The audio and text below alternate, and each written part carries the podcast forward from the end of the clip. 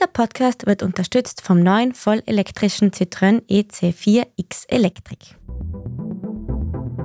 Ihr hört Edition Zukunft Klimafragen, den Standard-Podcast zu Klima und Umwelt. Ich bin Julia Beirer.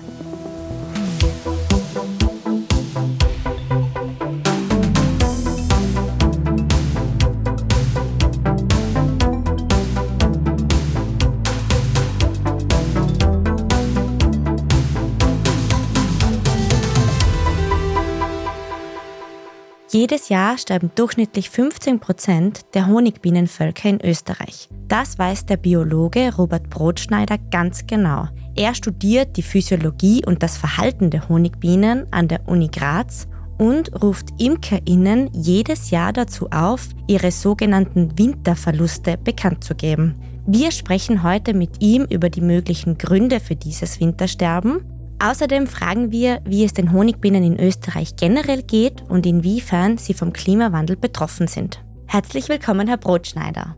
Ja, guten Tag, danke für die Einladung. Ah, Herr Brotschneider, Sie studieren die Honigbiene seit vielen Jahren und befassen sich in Ihrer Forschung mit der Physiologie, dem Stoffwechsel, dem Verhalten und der Ernährung der Honigbiene. Bevor wir jetzt ins Detail gehen, sollten wir noch wichtige Begriffe klären. Also Biene ist nämlich nicht gleich Biene. Es gibt ja Honigbienen und Wildbienen. Können Sie da in aller Kürze bitte erklären, wo der Unterschied liegt oder die Unterschiede?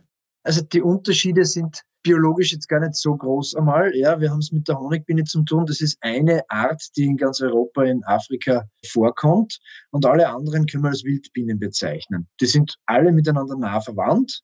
Der Unterschied ist eben, dass die Honigbiene ein staatenbildendes Insekt ist. Das gibt's auch bei den Wildbienen. Also so einmalig ist es gar nicht. Aber die Honigbiene zeichnet sich dadurch aus, dass sie sehr, sehr viel Futtervorräte sammelt, weil sie als Staatengesamtheit überwintert. Und dieses Futter ist eben der Honig.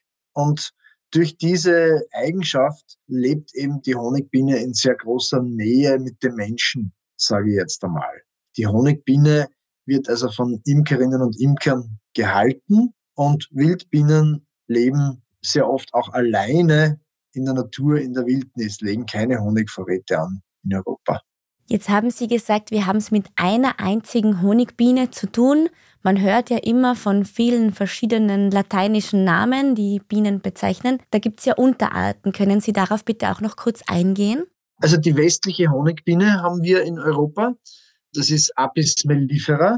Und es gibt circa noch acht bis zehn andere Honigbienenarten. Die heißen auch alle mit Apis zu Beginn, zum Beispiel Apis dorsata, Apis cerana und so weiter. Die kommen alle in Asien vor. Die gibt's alle in Europa nicht. Was es allerdings gibt, ist, in Europa und Afrika gibt es mehrere Unterarten der Honigbiene, der westlichen Honigbiene. Und da haben wir dann einen dritten Namen dabei bei diesen wissenschaftlichen Artnamen, die Sie jetzt gerade angesprochen haben. Das wäre dann zum Beispiel die Apis mellifera carnica, die Greiner Honigbiene oder Apis mellifera mellifera, die dunkle Honigbiene. Also es gibt so 20 bis 25 Unterarten in Europa und in Afrika. Spannend. Also wir sprechen heute über die Honigbiene Apis mellifera, die westliche Honigbiene. Dafür sind Sie der Spezialist. Sie starten auch jedes Jahr einen Aufruf an alle ImkerInnen in Österreich, um herauszufinden, wie viele Honigbienen über den Winter gestorben sind. Wie hoch war denn diese Zahl heuer? Haben Sie da schon Ergebnisse? Also wir machen das jetzt seit 16 Jahren und den Winter 2022, 2023 haben, ich kann jetzt noch kein genaues Endergebnis nennen, aber eine durchschnittliche Zahl von Bienenvölkern nicht überlebt. Wir haben weder sehr hohe noch sehr geringe Verluste in diesem Winter erlitten. Das heißt, ich rechne mit einem Wert zwischen, sagen wir, 13 und 17 Prozent. 13 und 17 Prozent der Honigbienenvölker sind in Österreich über den Winter also gestorben. Warum sterben Bienen über den Winter eigentlich überhaupt? Liegt das an der Kälte oder an zu wenig Nahrung? Es ist irgendwie schwer vorstellbar und zu glauben, dass die fleißige Honigbiene schlecht organisiert wäre. Das ist ein interessanter Punkt. Unter Laborbedingungen in einer komplett idealen Welt wäre ein Bienenvolk nämlich unsterblich. Das heißt, wenn es keine Krankheiten gibt und wenn es genug Futter gibt, dann würde sich Bienenvolk permanent am Leben erhalten. Selbst wenn einmal die Königin stirbt, dann würden sie eine neue Königin heranschaffen, die aus einer Larve, die Arbeiterinnen und das würde permanent existieren, würde sich sogar vermehren. Wir hätten immer mehr und mehr und mehr Honigbienenvölker. Ja. Jetzt ist es aber in der Biologie und in der Natur so, dass wir keine idealen Laborbedingungen haben. Wir haben nämlich limitierende Ressourcen. Das ist einmal die Nahrung zum Beispiel. Und wir haben Parasiten und Pathogene. Die haben ja eigentlich auch ihre Lebensberechtigung. Die gehören ja auch zur Biodiversität dazu, dass wir da Krankheitserreger haben. Ja, bitte können Sie das kurz erklären. Parasiten, ich glaube, das Wort kennen die meisten noch, aber Pathogene, was ist das? Also Parasiten, da wären bei der Honigbiene vor allem die Varroa-Milbe zu nennen. Das ist eine Milbe, die außen auf der erwachsenen Biene ansitzt, beziehungsweise in die Bienenbrut hineingeht und dort an der Oberfläche der Bienenlarven sich ernährt und die ist eingeschleppt worden. Die hat einen Wirtswechsel von der östlichen Honigbiene, also von einer dieser asiatischen Honigbienenarten auf unsere westliche Honigbiene gemacht. Und Pathogene sind Krankheitserreger, wie zum Beispiel Viren oder Bakterien.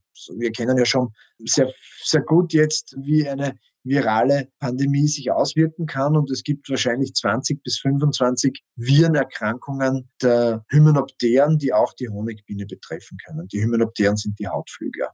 Das heißt also, es gibt einfach natürliche Einflüsse, die das Bienenvolk zum Sterben bringen, obwohl sie unter Laborbedingungen eigentlich unsterblich wären. Das ist schon sehr spannend. Heißt das, Sie wissen nicht, warum die Bienen über den Winter sterben oder weiß man das? Wir können es in einzelnen Fällen natürlich sagen. Im Großen und Ganzen können wir das auch annähernd sagen. Also dazu muss ich sagen, dass man auf unterschiedlichen Ebenen diese Untersuchungen durchführen muss. Ja, was wir jetzt seit 16 Jahren machen, ist, dass wir einfach die Imkerinnen und Imker fragen, wie geht es euren Honigbienenvölkern? Was habt ihr gegen diese Krankheiten, vor allem gegen den Parasiten zum Beispiel gemacht? Und dann bekommen wir Rückmeldung von sehr, sehr vielen. Da reden wir von 30.000 Bienenvölkern. Ja, und das heißt, das nutzen wir, diesen Forschungsansatz nutzen wir, um über Big Data richtig viel Information zu bekommen. Das heißt, da können wir gewisse Abschätzungen sehr gut machen, allerdings mit einer geringeren Qualität. Wir haben dann auch in anderen Untersuchungen in Österreich, das war zum Beispiel das Projekt Zukunft Biene, haben wir einen anderen Ansatz gewählt. Da haben wir mehrere hundert Bienenvölker ganz genau untersucht. Das heißt, da sind wir hingegangen und haben Proben nehmen können und dann uns anschauen können, was herrschen da für Krankheiten vor. Und je nachdem, auf welcher Ebene der Untersuchung wir da uns befinden, können wir Aussagen treffen. Wenn wir jetzt Proben vorliegen haben von einem Bienenvolk, das abgestorben ist, dann können wir zum Beispiel sagen, aha, das war mit dieser und jener Krankheit infiziert. Und da muss ich aber gleich sagen, dass es sehr häufig so ist, dass ich bei einem abgestorbenen Bienenvolk finde ich gleich drei Virenerkrankungen und die Varroa-Milbe finde ich sowieso und vielleicht finde ich noch eine andere Erkrankung. Also da haben wir sehr, sehr viele Faktoren, die zusammenspielen. Und es gibt eben auch noch Faktoren abseits dieser Bienenkrankheiten, die da eine Rolle spielen können. Also wenn ich Sie richtig verstehe, heißt das, die Bienenvölker sterben dann an Erkrankungen, nicht zum Beispiel am Nahrungsmangel. Es gibt mehrere Gründe und für uns am interessantesten sind die Erkrankungen als Biologen, aber auch Nahrungsmangel kann zum Beispiel ein Grund sein. Genauso wie andere Einflussfaktoren, zum Beispiel schlechte imkerliche Praxis, wenn zum Beispiel gegen Krankheiten nicht ausreichend behandelt wird, wenn eben kein ausreichendes Futter zur Verfügung gestellt wird. Wir machen eine kurze Pause.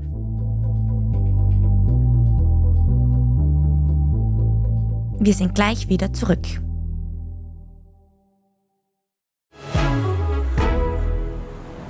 Papa, können wir in den Zoo gehen?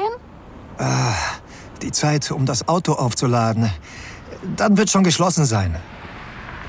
Schau mal, es ist aufgeladen. Wir werden sogar früher da sein. Der neue Citroën EC4X Electric. Entspannung garantiert. Mit Fast Charge 100 Kilometer in circa 10 Minuten laden. Jetzt entdecken auf Citroën.at. Citroën.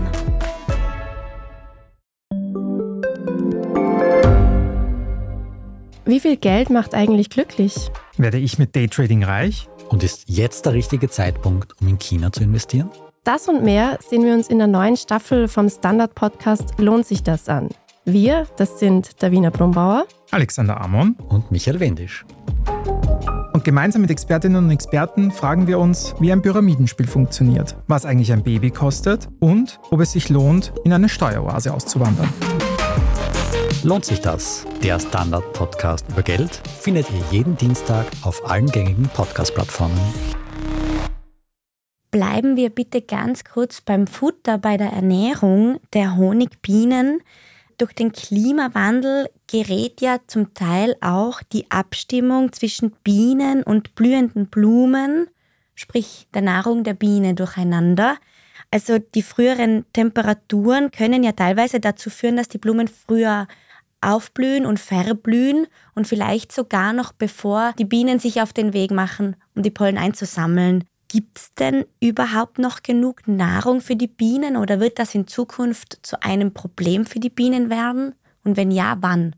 Das ist jetzt eine sehr große Frage, die ich, glaube ich, in zwei Unterteile unterteilen muss. Das erste ist einmal nach der Blühphenologie, die Sie angesprochen haben. Und da ist es sehr wichtig zu sagen, die Honigbiene ist ein Generalist, die das ganze Jahr über, also die ganze Saison über aktiv ist. Die wird es relativ wenig betreffen. Für Wildbienen könnte diese Verschiebung in der Phänologie durchaus problematisch sein, wenn zum Beispiel eine Pflanze, auf die die Wildbiene spezialisiert ist, plötzlich zwei Wochen früher blüht und dann kommt erst die Wildbiene und sucht diese Nahrungspflanze und die ist aber schon verblüht, dann ist das natürlich für diese Wildbienenspezies dramatisch. Bei der Honigbiene sehe ich das ein bisschen weniger problematisch. Was es allerdings bestimmt geben wird, ist, und das sehen wir heute auch schon, dass es Trachtlücken gibt. In der Bienenkunde bezeichnet man die Nahrung, das Eintragen von Nahrung als Tracht. Da gibt es also die Nektartracht oder die Waldtracht oder auch die Pollentracht. Also das ist die Pflanzen, die Nektar oder Pollen spenden, werden damit bezeichnet.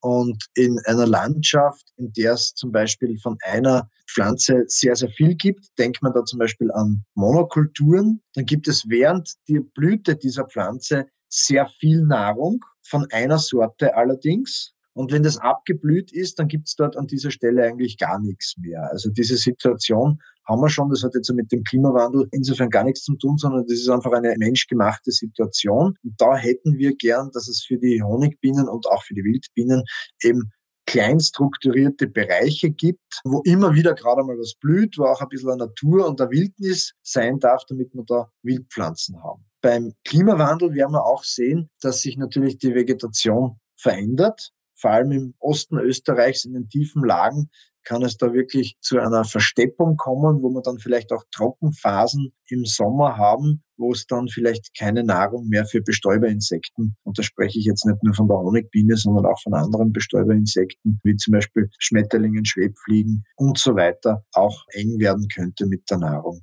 Das heißt aber, Sie wissen jetzt noch gar nicht genau, was das für Auswirkungen und in welchem Ausmaß diese Auswirkungen sein könnten?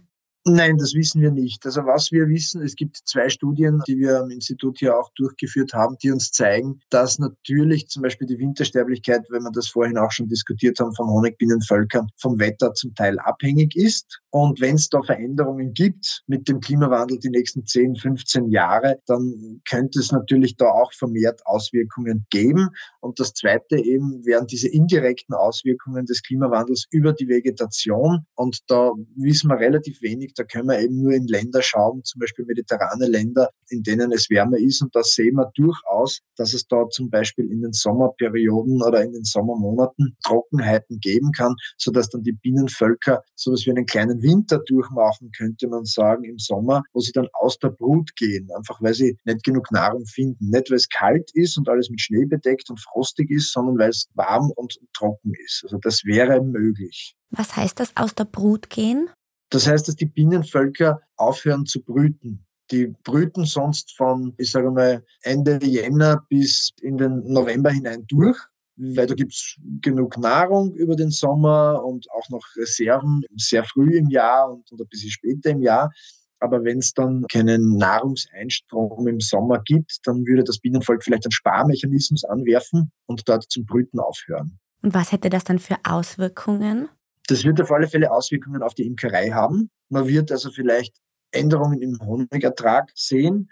Man wird vielleicht die Bienenvölker notfüttern müssen. Man wird vielleicht diese Brutlücken nutzen, um bestimmte Krankheiten zu bekämpfen. Also das wird sicherlich auf die Imkerei große Auswirkungen haben. Hätte das auch auf die Natur wiederum große Auswirkungen? Weil ich meine, nur wenig Honigertrag, das ist jetzt noch verkraftbar, würde ich sagen? Das kann ich überhaupt nicht abschätzen. Wir dürfen da aber auch die Rolle der Honigbiene nicht überschätzen. Es gibt noch andere Bestäuber. Gut, denen wird es aber auch nicht viel besser gehen muss ich dazu sagen. Ja. Und wenn ich ein Szenario gerade diskutiert habe, dass es sehr warm und trocken ist und es zu einer Vegetationslücke von Blütenpflanzen kommt, dann gibt es eh nichts, was es zu bestäuben gibt. Ja. Wir müssen nur schauen, dass wir unsere Kulturen und Wildpflanzen anständig bestäuben können. Und da braucht es eben nicht nur die Bestäuber dazu, sondern da braucht es natürlich auch gewisse klimatische Voraussetzungen, abiotische Voraussetzungen, genug Niederschlag und ähnliches. Können wir als Menschen da jetzt irgendwas tun oder können wir nur abwarten und dann, wenn die Situation dann ist, wie sie ist, eine Handlung setzen oder können wir schon vorbeugend irgendwas machen? Naja, wir können das machen, was wir machen können als Menschen, um den Klimawandel zu stoppen. Ja, das ist allerdings eine sehr träge und sehr langsame Sache. Und kurz- und mittelfristig sehe ich da eigentlich nichts, was man machen kann, außer dass man eben versucht, den Bienen Nahrungspflanzen anzubieten. Das wäre das Wichtigste. Und zwar am besten, und da rede ich jetzt nicht nur für die Honigbiene, aber auch für die Honigbiene, und zwar am besten während der gesamten warmen Periode, dass immer irgendwo etwas blüht. Das heißt, man kann da, da auch als Privatperson, wenn man einen Garten hat oder so, schauen, dass man Blühpflanzen anbietet. Den Garten, den wird man meistens bewässern. Ja, es ist ein eigenes Thema, ob man, ob man das sich leisten wird können in den nächsten Jahren oder nicht. Aber wenn man das schon macht, dann sollte man auch schauen, dass es da Blühangebot gibt und nicht eine grüne, kurz gemähte Rasenfläche ist, weil das ist eine, eine Wüste für die Honigbienen und für andere Bestäuber. Vor einigen Jahren war ja das Honigbienensterben schon in aller Munde. Das ist jetzt wieder ein bisschen abgeflaut, ist zumindest meine persönliche Einschätzung. Wie geht es denn den Honigbienen derzeit in Österreich? Können Sie uns da ein paar Zahlen nennen, damit wir da einen Vergleich haben? Ja, also ich möchte zuerst einmal auf Ihre erste Aussage antworten. Es war vor ein paar Jahren sehr laut um die Honigbiene. Das kann ich Ihnen ganz einfach erklären. Wir haben vor 16 Jahren mit dieser Untersuchung begonnen. Vorher hat sich niemand dafür interessiert. Warum haben wir mit dieser Untersuchung begonnen? Man hat Studien aus den USA gehört, wo zum Beispiel 30 Prozent der Bienenvölker den Winter nicht überlebt haben dann wäre es eine sehr einfache Rechnung. Dreimal 30 Prozent, um Himmels Willen, in drei Jahren haben wir keine Bienenvölker mehr. Das ist ein Fehler, weil Bienenvölker sterben ja nicht nur, sondern werden auch nachgeschaffen oder werden geboren, wenn man so möchte. Und zu dem Zeitpunkt hat es dann immer wieder Anfragen gegeben bei unserem Institut für Biologie der Uni Graz, damals hat das noch Institut für Zoologie geheißen, und der Professor Kreilsheim, der ist mittlerweile in Pension, hat immer wieder die Frage gestellt bekommen, aus Amerika hört man diese Zahlen. Wie schaut das eigentlich aus Österreich aus? Und wir haben gesagt, wir haben eigentlich diese Zahlen nicht, haben aber dann einfach versucht, diese Untersuchung der Amerikaner eben auch bei uns zu etablieren. Und das haben wir mittlerweile geschafft.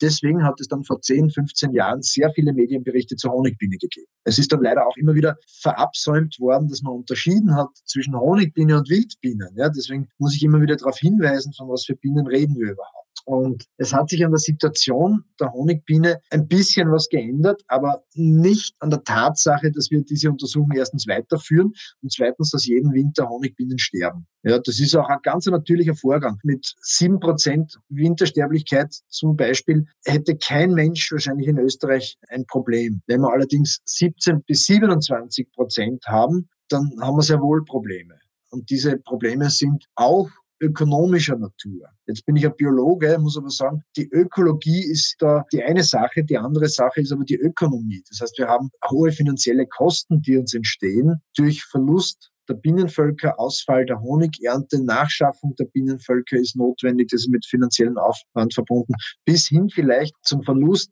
der Bestäuber im zeitigen Frühjahr, wo zum Beispiel die Obstblüte ist. Da haben wir ökonomische Auswirkungen. Und es ist deswegen nicht ruhiger geworden um die Honigbiene, sondern wir haben uns einfach daran gewöhnt. Wie gesagt, seit 16 Jahren führen wir diese Untersuchung durch. Und was ich sehr begrüßen kann, ist, dass einfach mittlerweile auch in den Medien und in der Gesellschaft angekommen ist, dass die Honigbiene nur eine Spezies ist. Deswegen haben wir heute auch so darauf hingewiesen, von zum Beispiel 700 Wildbienenarten oder Bienenarten, die wir in Österreich haben. Und wir könnten noch weiter reden. Es gibt auch noch weitere Insekten, die uns sehr nützliche Dienste als Bestäuber bieten. Ja, und ich glaube, dass einfach weg von diesem den Begriff Bienensterben, den ich so nicht verwenden würde, ja, der ist halt ähm, aufgekommen mit der Honigbiene und ich glaube, das sollte erweitert werden, auch in unserem Denken hin zu anderen Bienenarten und vor allem generell vielleicht zum Thema Insektensterben auch gemünzt werden. Da gibt es ja auch Untersuchungen, die zeigen, dass wir immer weniger Insekten haben. Und da darf die Honigbiene ruhig einmal wieder einen Schritt zurücktreten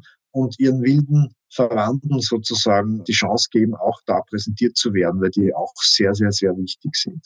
Trotzdem würde ich gern noch wissen, wie viele Honigbienenvölker gibt es denn jetzt in Österreich derzeit und können Sie vielleicht einen Schnitt durch die Jahre machen, ob sich das verändert hat?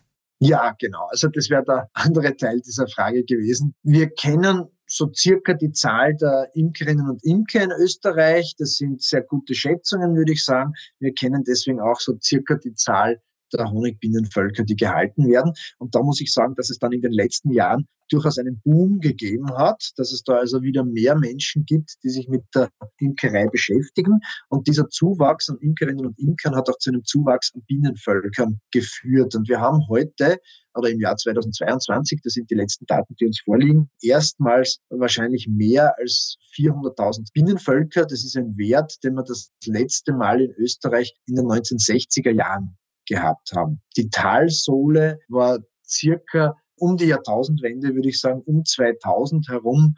Da haben wir deutlich weniger Bienenvölker in Österreich gehabt.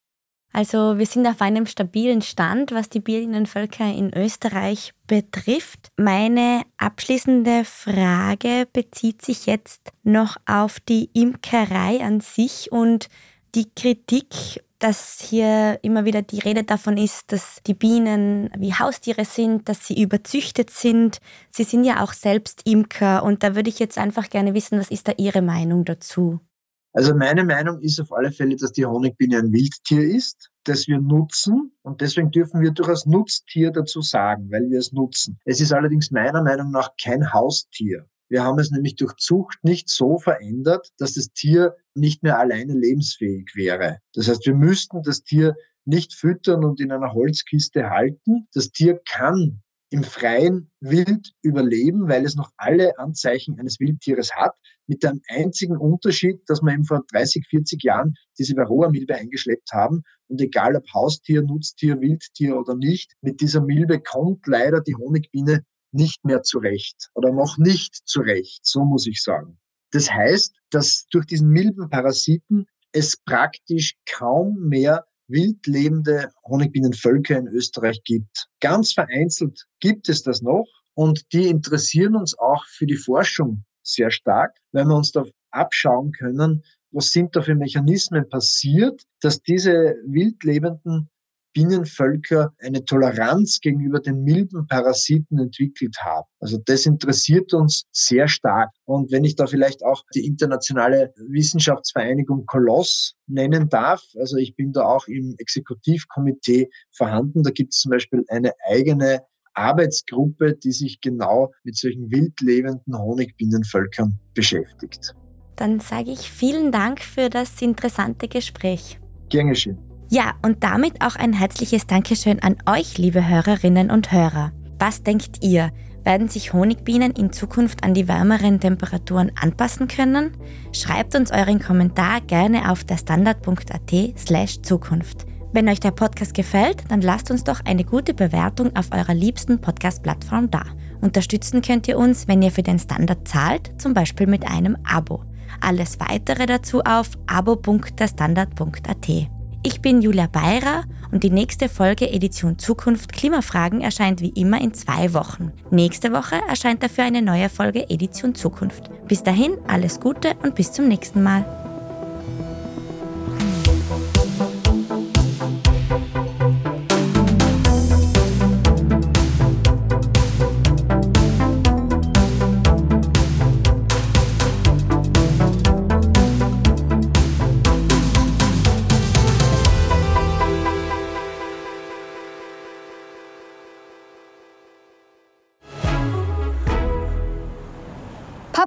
Können wir in den Zoo gehen?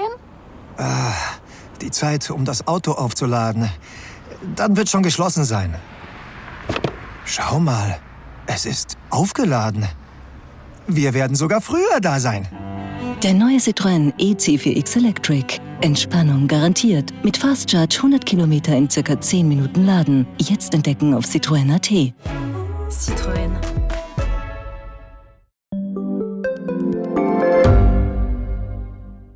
Ich bin Doris Prisching. Und ich bin Michael Steingruber. Und gemeinsam sind wir Serienreif. Das ist der Standard-Podcast über die spannende Welt der Serien. Genau, bei uns erfahren Sie faszinierende Details über House of the Dragon und die Ringe der Macht. Und restlos alles über satanische Spiele in Stranger Things. Wir widmen uns Seriengrößen von Obi-Wan Kenobi bis zu RuPaul. Und zerlegen die neueste Marvel-Serie. Wenn nötig. Serienreif, euer Streaming-Podcast jeden zweiten Donnerstag eine neue Folge.